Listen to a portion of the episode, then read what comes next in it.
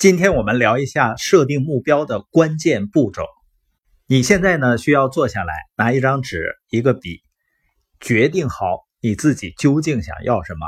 就是在没有任何限制的情况下，不是根据你现在的收入，也不是根据你现在的能力去设想你未来想要什么，而是你真正想要的是什么。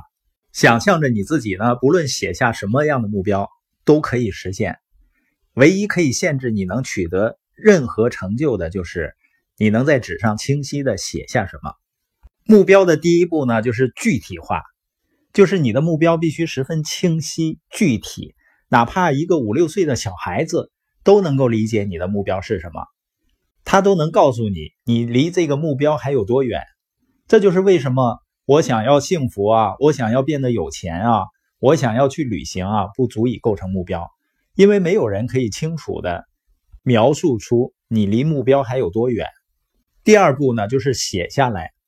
没有白纸黑字写下来的目标，就是一个幻想，或者说呢，就是一个白日梦。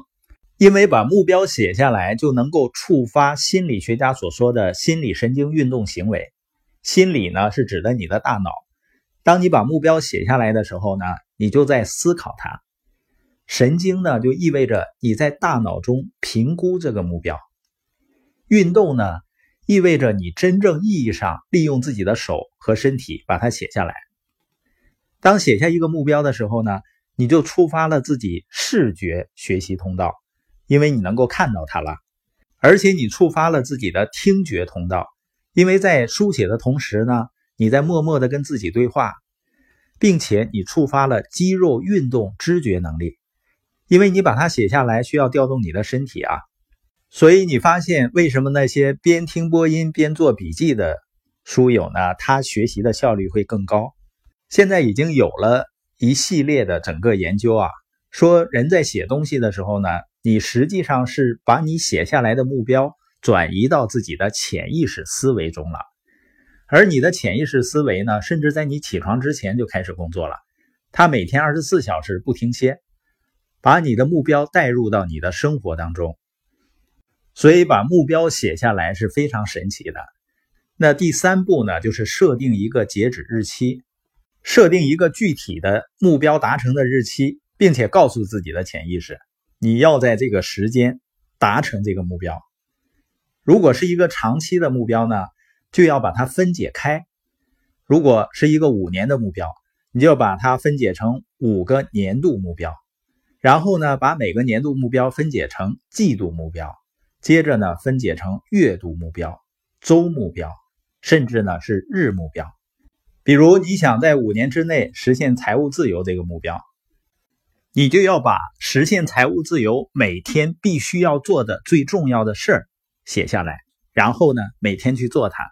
所以人生中最重要的事情，不仅是遥望远方，有一个清晰的愿景，更重要的是。去做眼前达成愿景和目标需要做的事儿。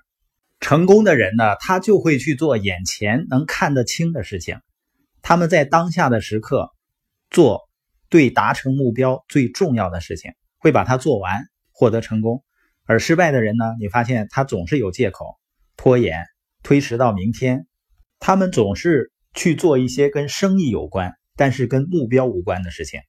在他们的内心深处呢，他们的出发点是好的，意愿也是好的。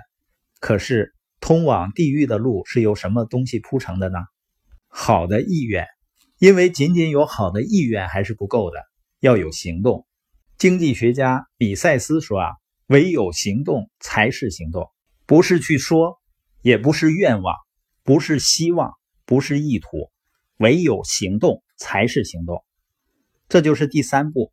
确定好自己想要的，把它写下来，设定一个截止日期。今天我们播音的重点呢，就是目标的前三个重要步骤。第一步呢，具体化；第二步，写下来；第三步呢，设定一个截止日期。